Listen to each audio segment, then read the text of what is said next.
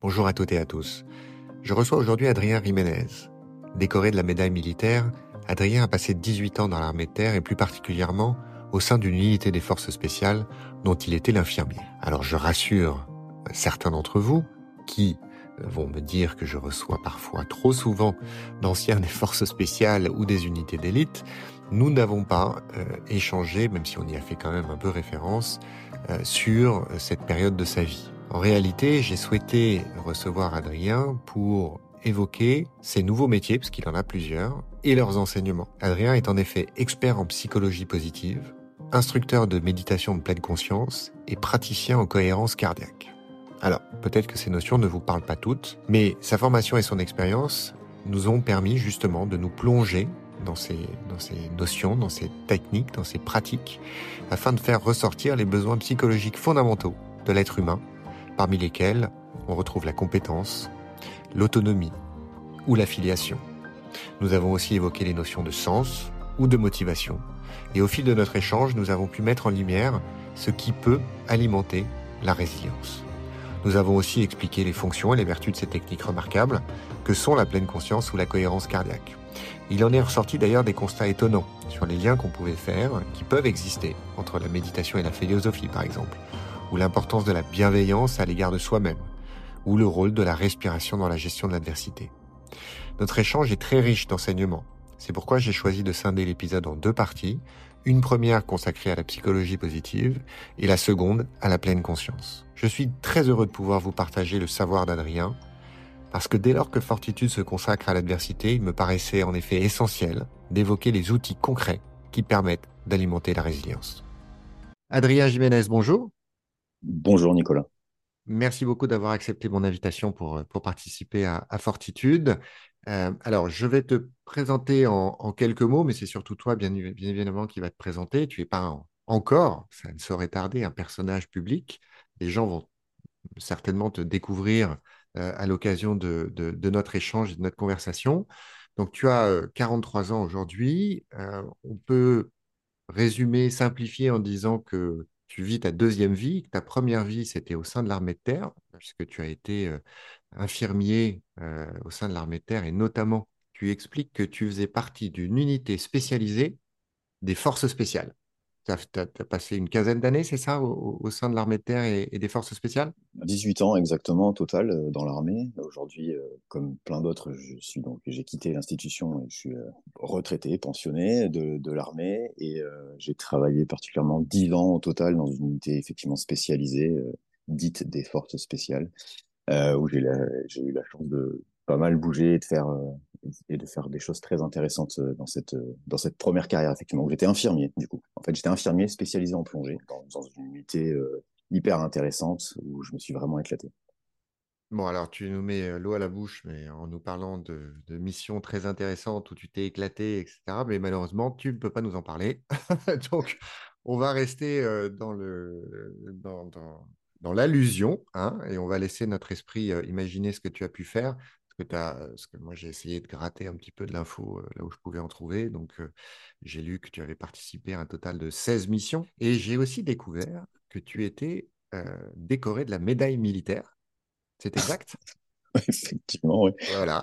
Et donc j'explique pour ceux qui nous écoutent et qui ne sont pas familiers avec les, les, décorations militaires. La médaille militaire, c'est la plus haute distinction militaire française qui est destiné aux sous-officiers et aux soldats. Et euh, je cite, c'est une récompense d'exploits extraordinaires ou de longues années passées sous les drapeaux. Elle répond à la devise valeur et discipline. Souvent appelée la Légion d'honneur du sous-officier, la médaille militaire est la troisième décoration française dans l'ordre de préséance, après l'ordre de la Légion d'honneur et l'ordre de la libération. Donc tu vas pas nous dire, tu vas malheureusement pas nous donner de détails sur ce que tu as fait à cause du secret, mais au moins j'ai trouvé cette info qui nous donne une petite indication sur le fait que voilà, je ne reçois pas n'importe qui et euh, je te remercie de l'honneur que tu me fais d'avoir accepté l'invitation à participer à Fortitude. Et promis, je n'insiste pas davantage sur cette première vie que tu souhaites garder secret et que euh, ce que je comprends tout à fait. Donc, du coup, eh ben, on bascule euh, aujourd'hui sur ta, sur ta seconde vie, entre guillemets, puisque tu as un parcours des plus intéressants et, des, et extrêmement riche. Euh, aujourd'hui, tu es euh, enseignant à l'université et praticien expert en psychologie positive. instructeur de méditation de pleine conscience, praticien en cohérence cardiaque. Alors là, il va falloir que tu nous fasses un petit peu de, d'explication de texte parce que euh, je ne pense pas que tout le monde maîtrise ces notions. Est-ce que tu peux nous dire déjà en quelques mots, et après on va rentrer plus dans le détail, pourquoi tu as embrassé cette nouvelle vie? Qu'est-ce qui t'a poussé à le faire? J'imagine que bien évidemment, ce que tu as vécu euh, au sein de l'armée euh, et tes missions et, voilà ce que tu, ce que tu as pu vivre euh, n'est pas totalement étranger à, ce que tu as souhaité faire par la suite. Est-ce que tu peux nous expliquer un petit peu tout ça? Oui, avec, plaisir. Déjà, merci beaucoup pour, pour ton invitation et je suis ravi d'intervenir sur, sur ton podcast, sur Fortitude. C'est pour moi aussi un, grand plaisir. et merci pour tes recherches, du coup. Voilà. Ça, c'est des formations professionnelles. Hein. Moi, je travaille mes dossiers. c'est ça, effectivement. J'en ai, bien, ai bien la preuve. Donc effectivement, euh, j'ai eu cette première carrière très opérationnelle avec plusieurs, plusieurs missions euh, riches. effectivement, ce parcours, il n'est pas arrivé complètement par hasard. Peut-être dans ma première vie, première vie d'enfant, on va dire, d'adolescent, euh, je me suis un peu construit par le sport. Ça a toujours été, ça a toujours fait partie de moi. J'ai euh, eu toujours besoin de, passer par le, par cette activité physique c'est souvent ce qui m'a permis d'aller un peu plus loin pour me connaître moi et aussi pour fonctionner en groupe. Et en fait, euh, c'est ça le lien avec tout ce que j'ai pu faire et encore aujourd'hui. C'est euh, le groupe, moi, qui m'anime, c'est euh, toute cette dynamique qu'il peut y avoir et la complexité humaine dans ce fonctionnement en société, en groupe, dans une équipe sportive ou, ou dans des groupes de combat, en l'occurrence, pour, pour cette vie militaire. Ça, ça a expliqué pas mal de choses après et c'est ce qui a fait que je me suis engagé. En fait, l'armée, moi, c'est pas... j'ai peut-être décevoir ceux pour qui c'était de cette façon-là, mais moi, c'était pas la patrie, c'était pas le drapeau, c'était vraiment euh, le fait de d'aller dans un métier où j'allais être plutôt dehors, où j'allais fonctionner avec les autres euh, et où j'allais pouvoir me dépenser. C'est vraiment ça qui m'a attiré, euh, qui m'a attiré dans l'armée au départ. Et, euh, et j'y ai trouvé mon compte d'ailleurs. Hein. Ça, ça a bien répondu à cette demande-là. C'était, c'était fort agréable. Euh, et ensuite, euh, j'ai eu la chance euh, d'être au bon endroit au bon moment, même si rien n'arrive par hasard, et de pouvoir rentrer dans une unité un peu particulière et qui a continué à, me permettre d'expérimenter toutes les valeurs qui pouvaient m'animer quand j'étais déjà plus jeune.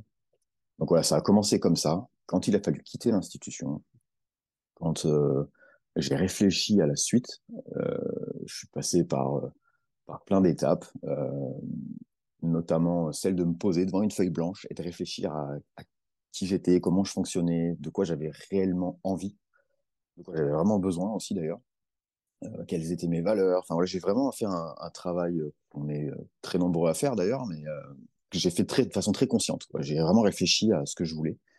Et puis, ben, en faisant ça, j'ai vu qu'il y avait plein de choses qui étaient assez, assez simples dans mon fonctionnement. Donc, il fallait que je sois avec les autres, il fallait que je transmette. Il y avait cette idée de, de partager, d'avoir des résultats. C'est d'ailleurs pour ça que j'avais choisi d'être infirmier au départ.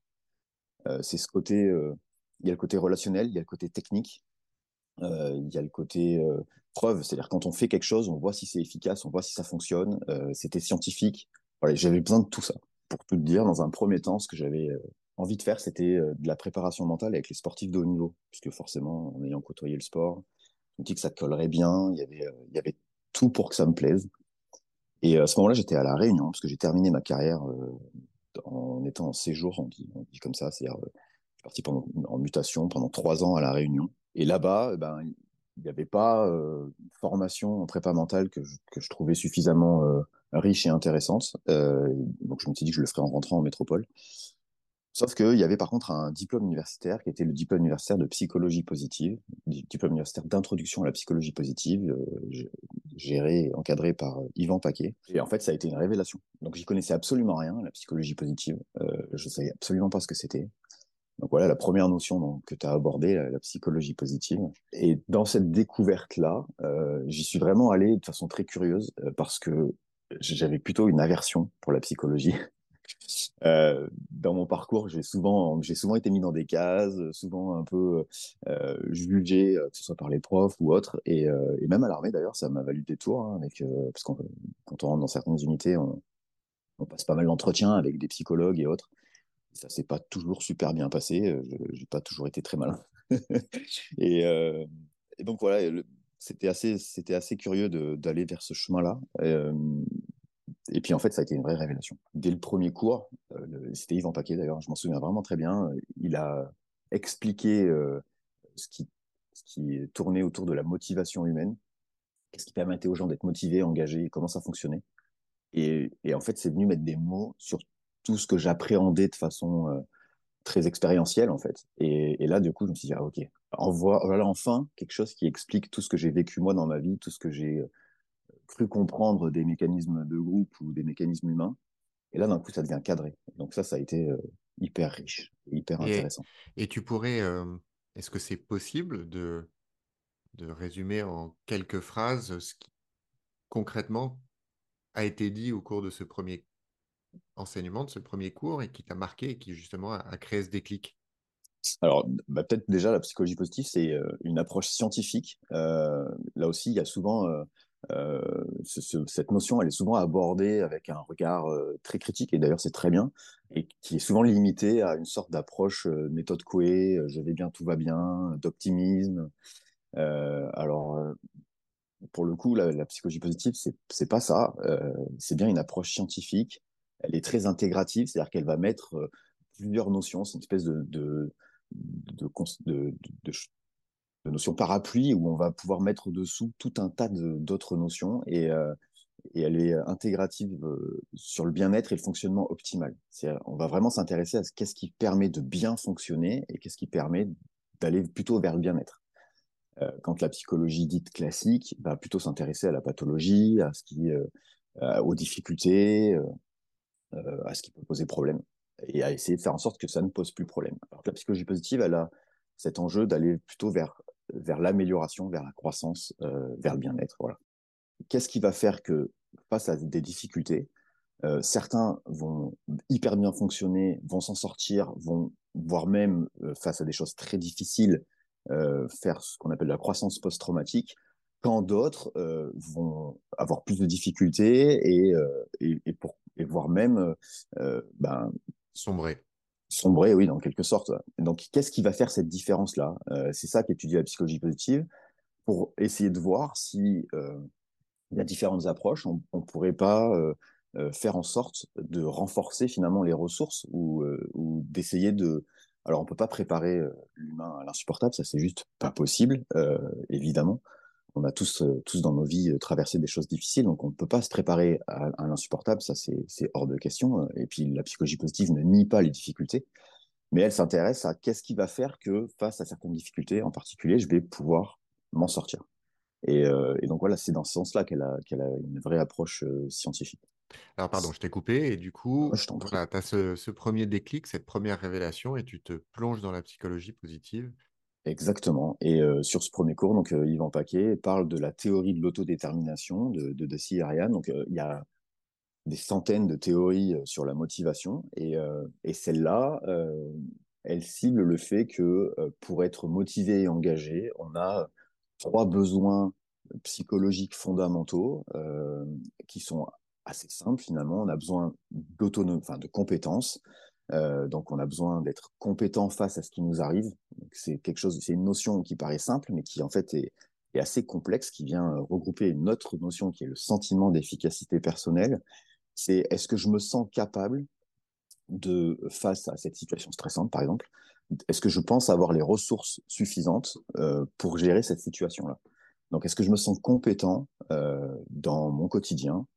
Euh, Voilà, par exemple je suis sur la route et je crève, ok, bah, est-ce que j'ai suffisamment de compétences pour réparer mon pneu? C'est aussi simple et aussi basique que ça finalement. Donc la première notion, c'est être compétent. La deuxième, ça va être d'être autonome, donc d'avoir la capacité. Euh, donc ce qui est intéressant aussi à prendre en compte dans ces dans ces notions-là, euh, c'est que le la, notion de, de de compétence euh, et donc maintenant j'ai donné celle d'autonomie, euh, c'est un sentiment. C'est-à-dire que ça se base sur pas grand-chose de très concret. C'est est-ce que j'ai le sentiment de pouvoir être compétent face à cette situation-là? Et ce qui va faire que face à la même situation, deux personnes vont ne pas forcément se sentir compétents de la même façon. Et donc ça, c'est la richesse humaine. C'est un jour, je peux me sentir et c'est très fluctuant. Je pense qu'on a tous vécu ça euh, dans notre travail on fait le même travail tous les jours, euh, parfois même dans une certaine routine, on se sent parfaitement compétent et capable de. Et puis un jour, parce qu'on est plus fatigué, ou parce qu'il y a une petite surcharge supplémentaire, ou parce que simplement on nous a donné une tâche un peu différente de celle de d'habitude, et pour laquelle je me sens pas forcément à l'aise, et d'un coup, mon sentiment d'efficacité personnelle, ma compétence, elle va baisser. Et, et c'est ce qui va faire que je vais me sentir, je vais être en difficulté finalement face à cette, cette activité-là. Donc c'est bien un sentiment. L'autonomie, maintenant, pour revenir sur l'autonomie, là aussi, c'est un sentiment. Et c'est le sentiment de pouvoir faire des choix entre plusieurs pistes. Pas du tout le fait d'être indépendant. Indépendant, c'est je fonctionne seul. Alors que l'autonomie, c'est avec les autres, dans mon fonctionnement, est-ce que je peux faire des choix entre plusieurs pistes d'action? Et le dernier, euh, la dernière, le dernier besoin euh, psychologique euh, qui est décrit, c'est l'affiliation, donc c'est l'appartenance au groupe. Et celui-là, ben, c'est un des plus importants, si ce n'est le plus important dans notre fonctionnement humain. L'homme, grand H, hein, ne peut pas fonctionner seul. C'est pas possible. On a besoin de l'autre. C'est ce qui a, c'est ce qui nous a permis de survivre, en fait, ni plus ni moins. Dans la nature, chaque fois que les, les animaux sont, vivent seuls, euh, ils sont dans un mécanisme de survie absolue euh, où c'est manger ou se faire manger. Et euh, ce qui a différencié l'homme, c'est bien le fonctionnement en groupe qui lui a permis d'être protégé par le groupe. Normalement, dans un fonctionnement classique, on ne peut pas vivre seul, pas, très longtemps, ou pas très bien en tout cas. Euh, donc voilà, celui-là, il est, fondamental, il explique plein de choses, les mécanismes de, gang. Euh, on a besoin d'appartenir à un groupe pour plusieurs raisons. Euh, deux essentielles, c'est le fait d'être aimé. Et donc le fait de, déjà ça procure des émotions agréables, hein, le fait de fonctionner en groupe, déjà c'est la première chose. Et puis la deuxième, c'est que être en groupe me permet me montre que j'ai une certaine valeur, que je peux être aimable, en fait, dans ce sens-là. Et les deux autres notions, compétence et autonomie, ne peuvent pas fonctionner sans le groupe. Puisque très souvent, c'est le groupe qui va me montrer que je suis compétent, que donc je sais faire et que je sers à quelque chose dans, mon équipe, dans mon groupe, dans ma société.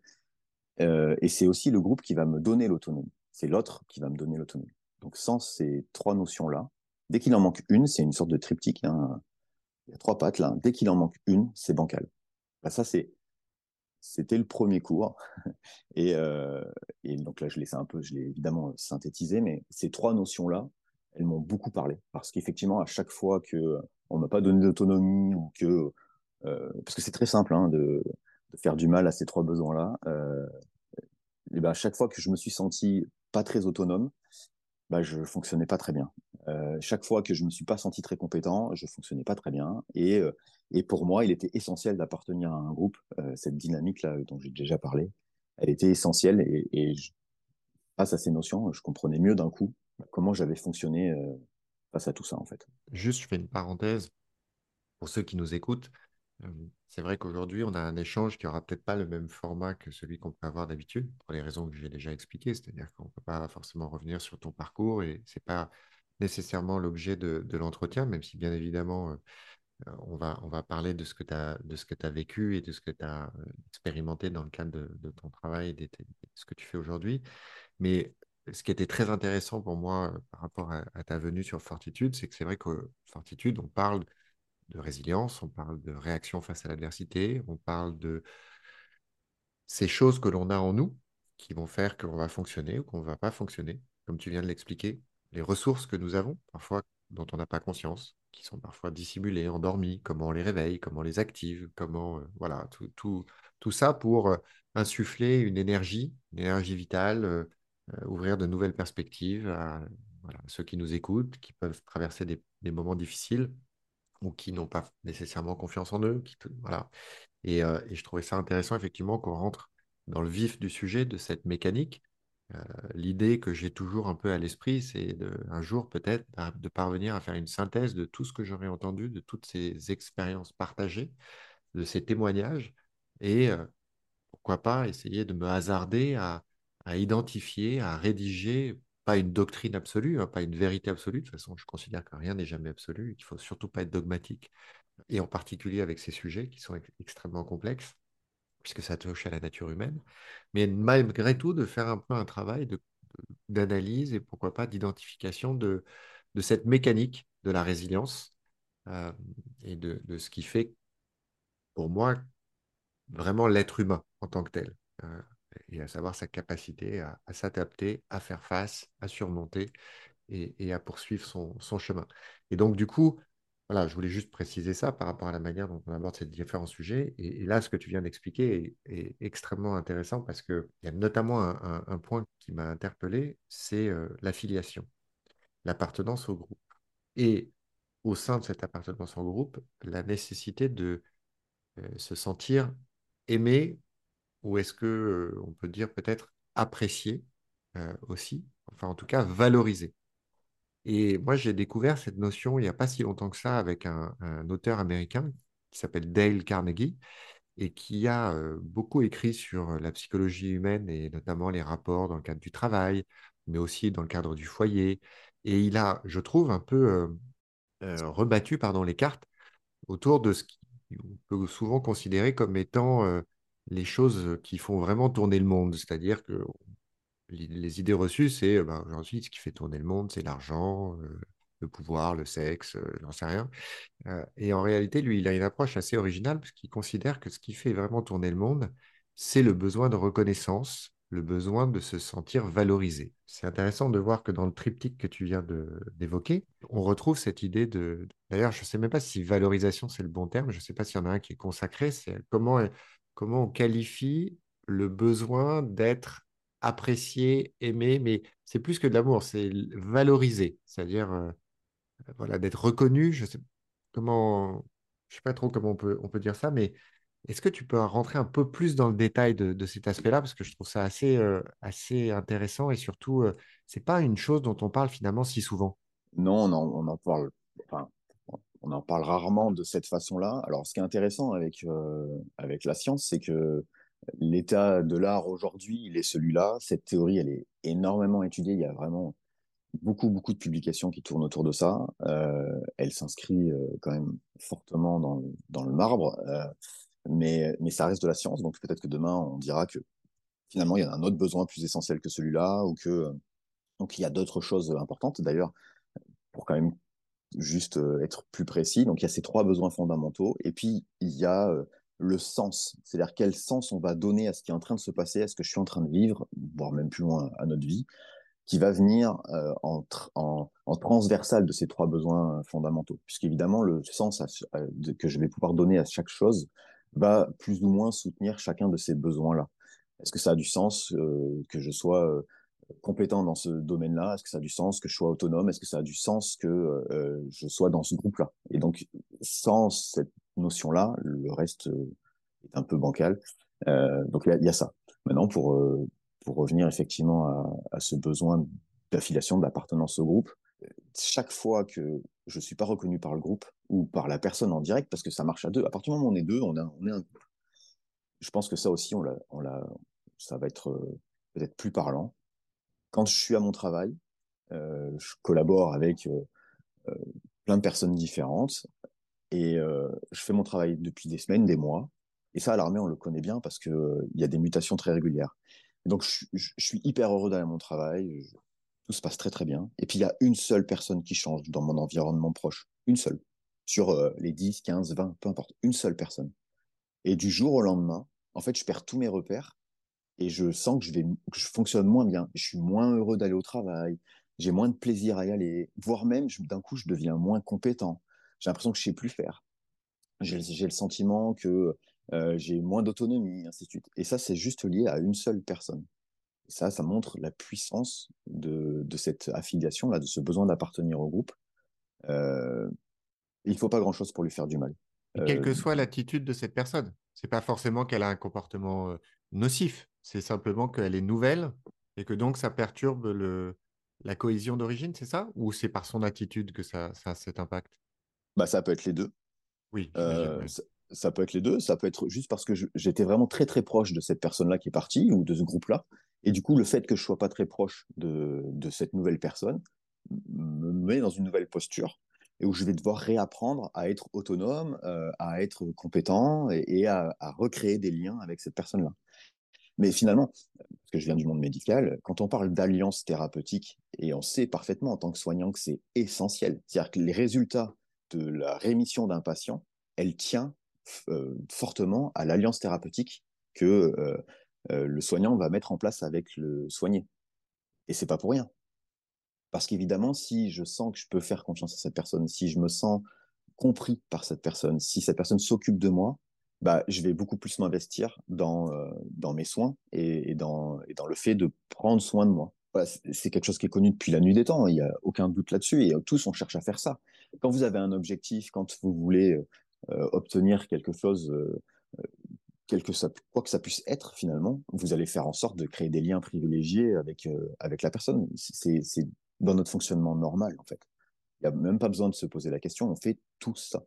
Et chaque fois qu'on ne va pas le faire, on va se priver euh, d'une relation. Et quand on se prive de cette relation, bah, faut que forcément, euh, on va, on va pas arriver, euh, on sera pas autonome ni compétent dans, cette relation-là ou dans ce qu'on aurait à mettre en place avec ce groupe-là. C'est essentiel. Dans le mécanisme de groupe, type, type phénomène de gang, quand j'appartiens à un gang, j'appartiens à, une collectivité particulière où les codes sont imposés.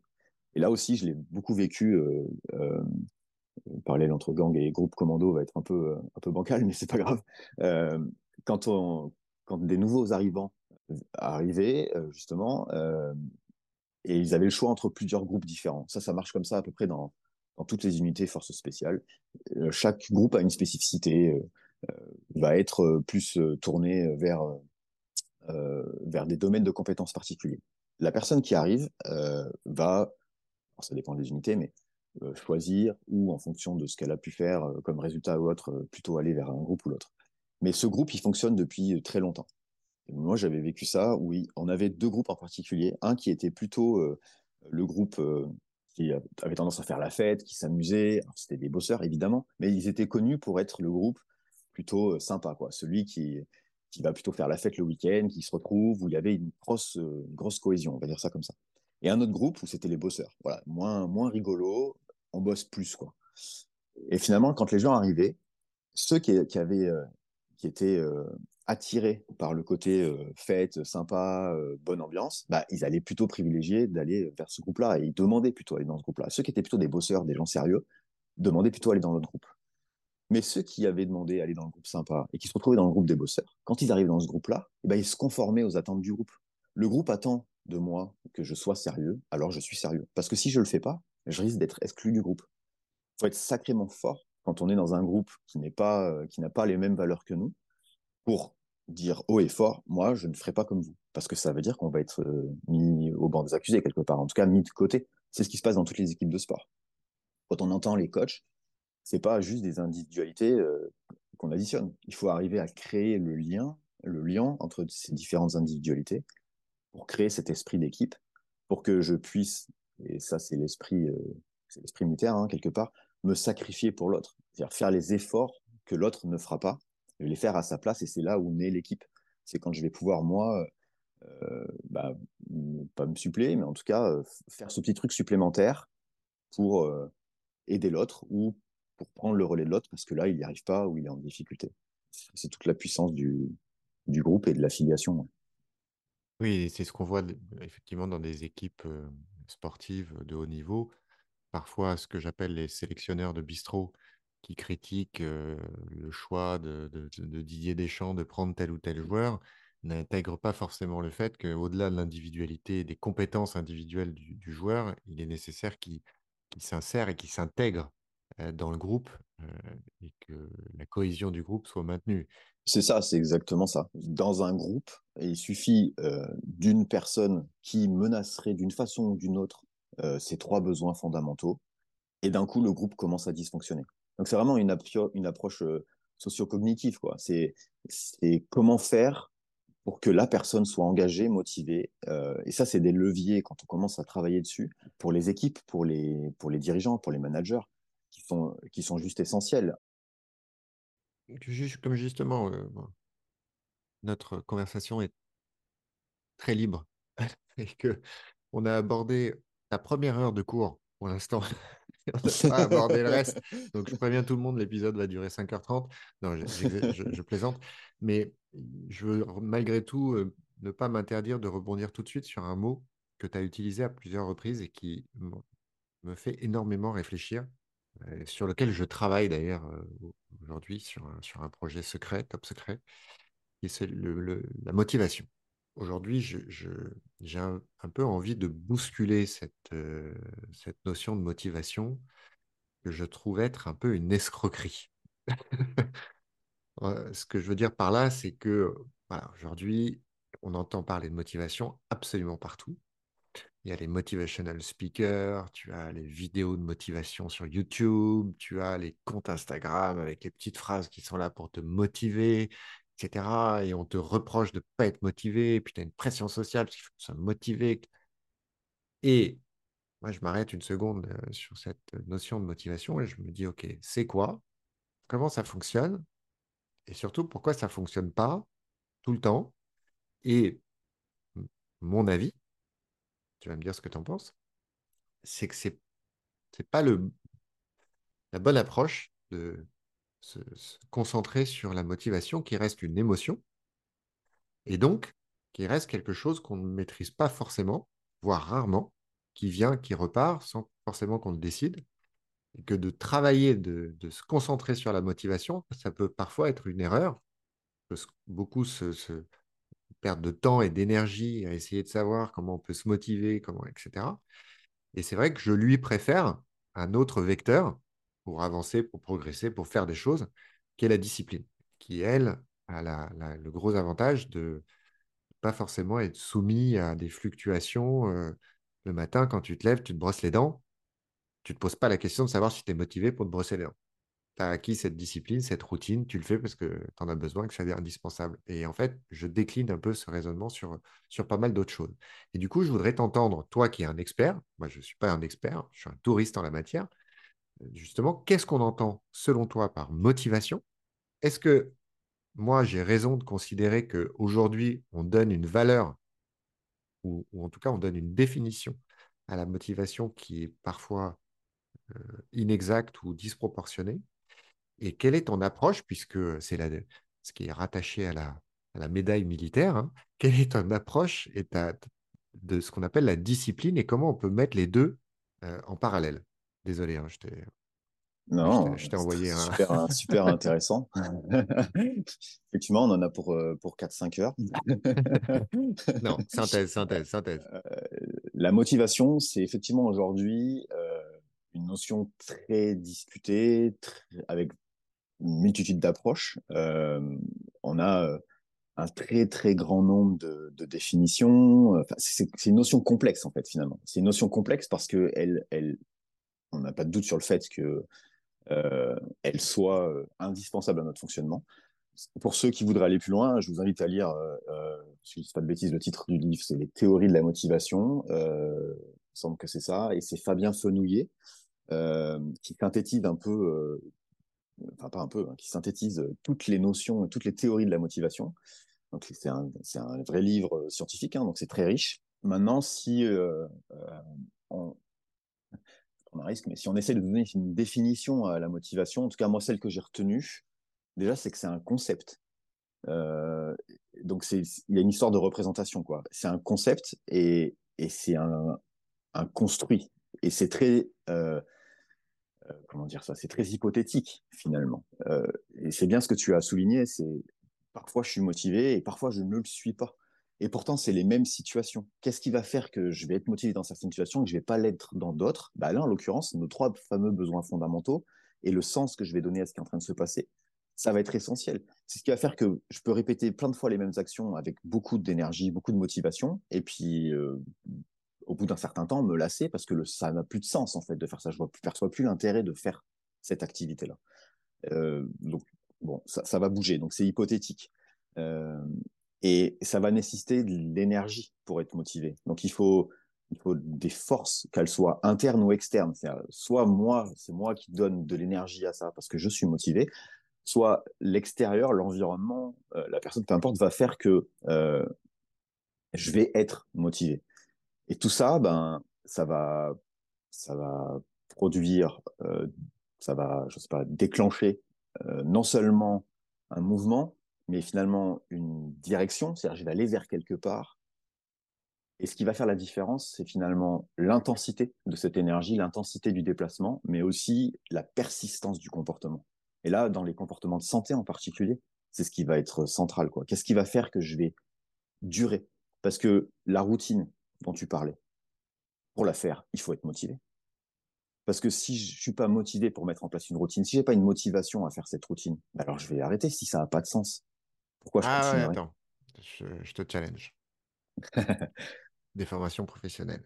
Non, je te challenge pas pour le principe de te, te challenger. C'est que je m'arrête là parce que effectivement, quand on réfléchit à la motivation ou qu'on réfléchit à la routine qui est un peu péjoratif, on va dire plutôt à la discipline et aux mmh habitudes euh, vertueuses, effectivement, on peut se dire, ouais, bah, c'est super, tu nous expliques qu'il faut installer des, routines, des, habitudes, euh, mais tu n'as pas envie, tu n'as pas envie. Le, sujet revient au même.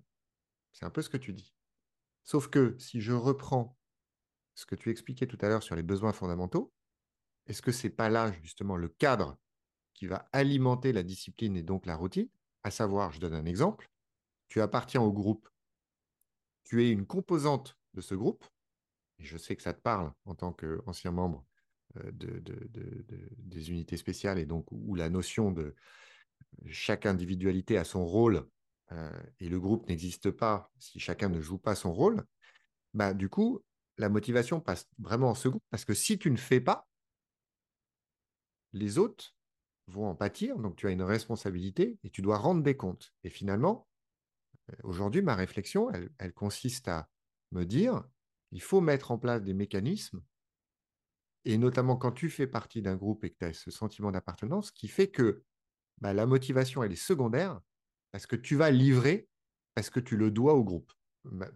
je t'ai coupé pour t'interroger et rebondir sur ce que tu viens d'expliquer, c'est-à-dire, oui, je suis d'accord avec toi on pourrait considérer que mettre en place des habitudes des routines nécessite une motivation dont par ailleurs on explique qu'elle est fluctuante et qu'on ne maîtrise pas. Et là, je dis peut-être désaccord. Est-ce que la solution, c'est pas de mettre en place des mécanismes qui font que c'est pas qu'un sujet d'envie, c'est aussi un sujet de, devoir, d'obligation, de, de, responsabilité. Et je termine par cette illustration, et je te redonne la parole, puisque c'est toi qu'on veut écouter, bien évidemment. C'est que je sais que quand je partage mon expérience et, mes process, parce que souvent on me pose la question, on me dit, Nicolas, comment tu fais pour faire tout ça? Et, donc je parle de process, de discipline, de routine, de, mécanique et autres. Et il y en a un que j'apprécie énormément, c'est celui du, euh, pas du mentor, mais du binôme. C'est-à-dire, tu, tu, mets en place un projet, tu as la volonté d'accomplir quelque chose, même si c'est quelque chose que tu fais seul, comme par exemple écrire un livre, tu vas trouver quelqu'un dans ton entourage en qui tu as confiance, et tu vas convenir avec cette personne de point d'étape pour dire, bah, tiens, on se voit dans 15 jours, dans 15 jours, tu me présentes ton manuscrit, il doit y avoir 10 000 mots. Et le simple fait de prendre cet engagement, peu importe ce que la personne va dire sur le contenu de ton manuscrit, la manière dont c'est écrit, va déclencher chez toi, bah, pas une, alors, c'est là où je te pose la question.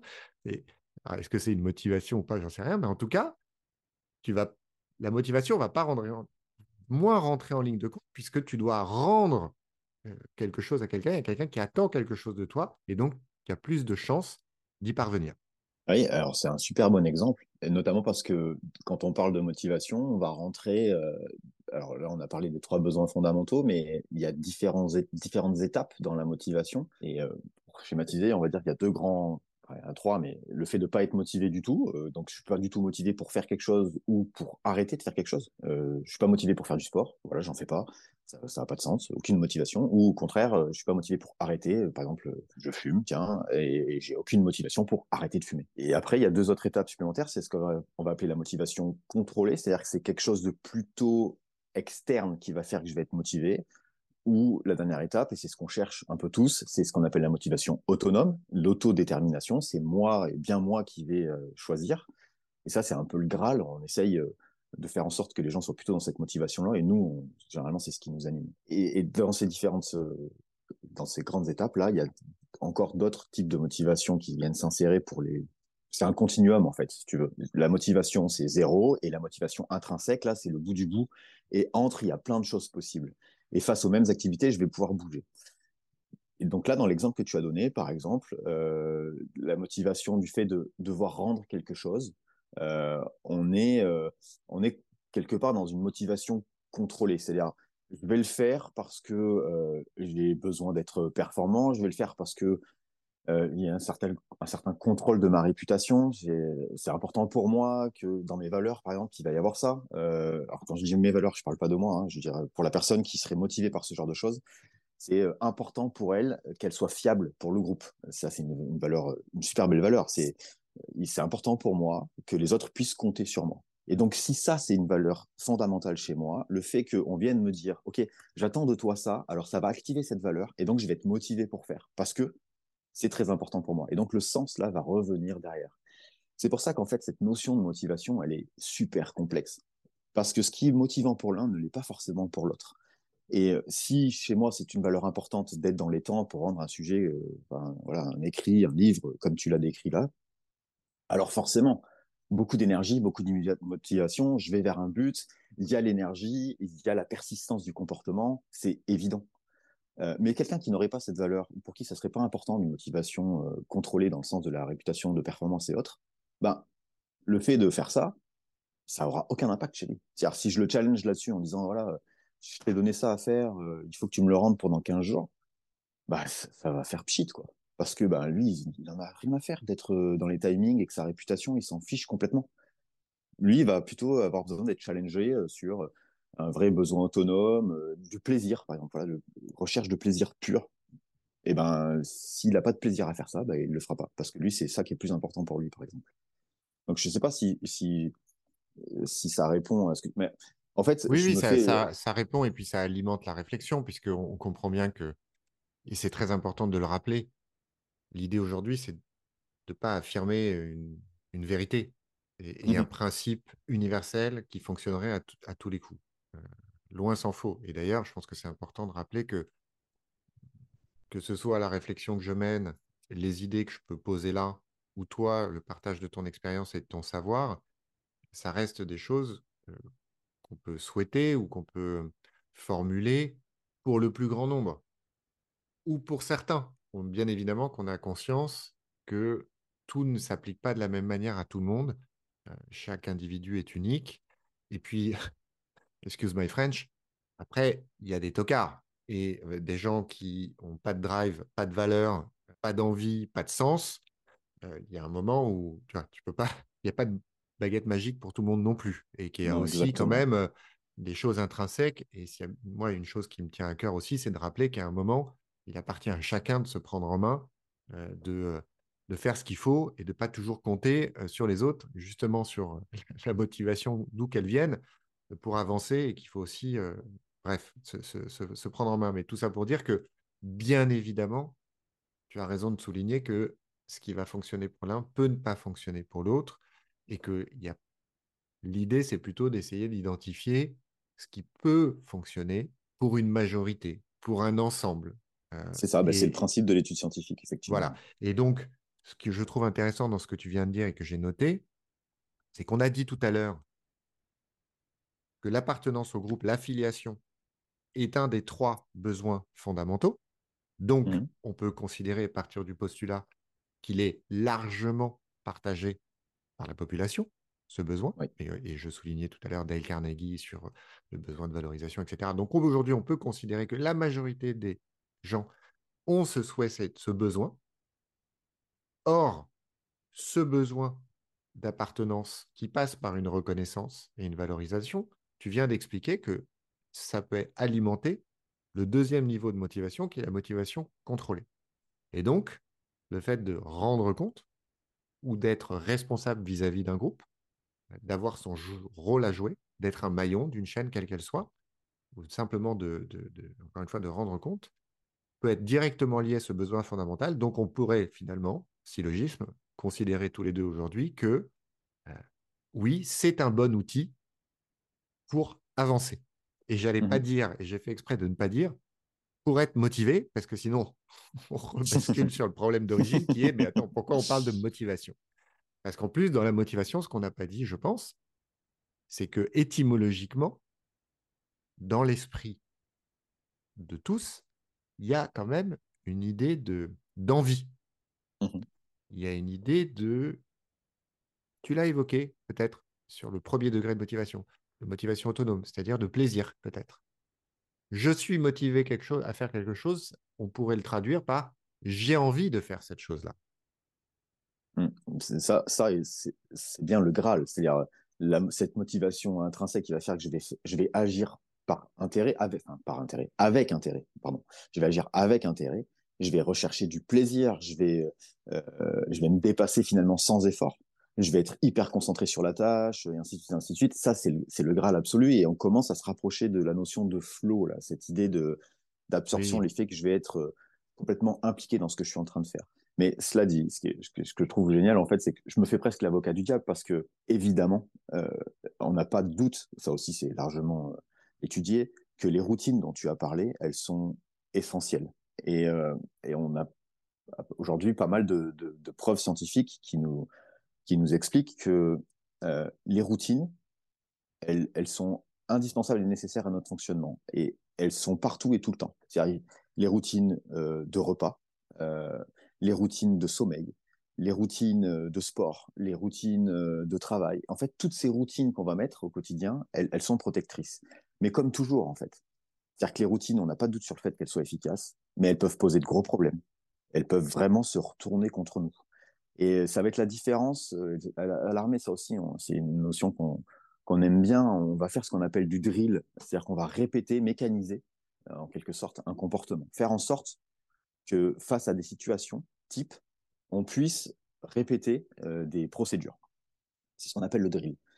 C'est génial.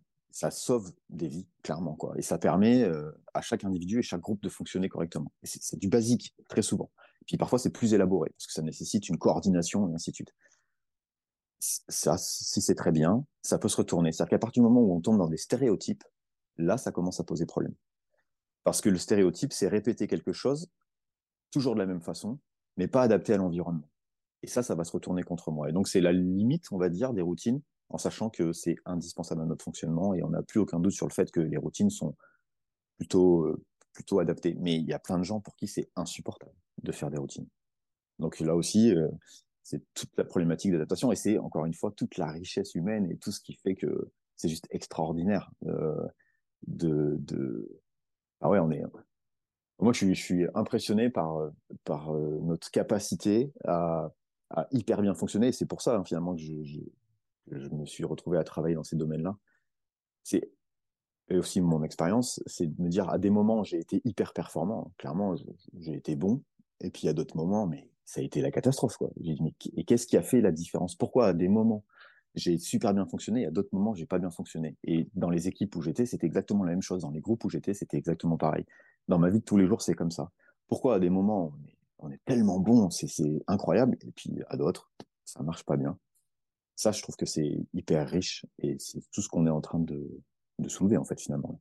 Oui, il y a une, bienveillance euh, qui est pour moi le, pendant, une tolérance qui est le pendant de, tous ces mécanismes, de cette discipline qu'on peut mettre en place, de ces routines, euh, d'avoir une flexibilité euh, qui permet de ne pas tomber justement, encore une fois, dans le dogme, dans le principe appliqué de manière un petit peu mécanique, et que oui, se lever tôt le matin, c'est une très bonne routine, c'est une très bonne chose. Maintenant, si on a fait la fête la veille, qu'on s'est couché à 4 heures du matin, qu'on est un peu picolé, et que euh, parce qu'on a notre routine, on se lève malgré tout à 5h30, bah, là, c'est pas smart et effectivement, on va en payer le prix. Et il faut avoir cette souplesse euh, qui permet d'ajuster et, aussi avoir cette bienveillance vis-à-vis de soi-même.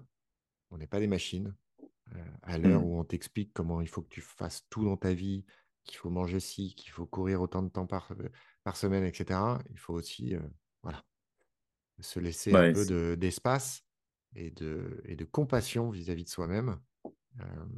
et c'est d'ailleurs intéressant, mais on ne va pas aller sur ce terrain-là parce que sinon, vraiment, on va y passer six heures c'est, ce, je trouve, ces deux dynamiques qui sont assez paradoxales qu'on retrouve aujourd'hui, entre d'une part un lâchage total au niveau des responsabilités, euh, je trouve, où euh, on a perdu de vue l'individu, euh, qui se noie dans certaines collectivités et qui du coup la responsabilité est totalement diluée et à la fois un niveau d'exigence sur chaque individu qui est, croissant.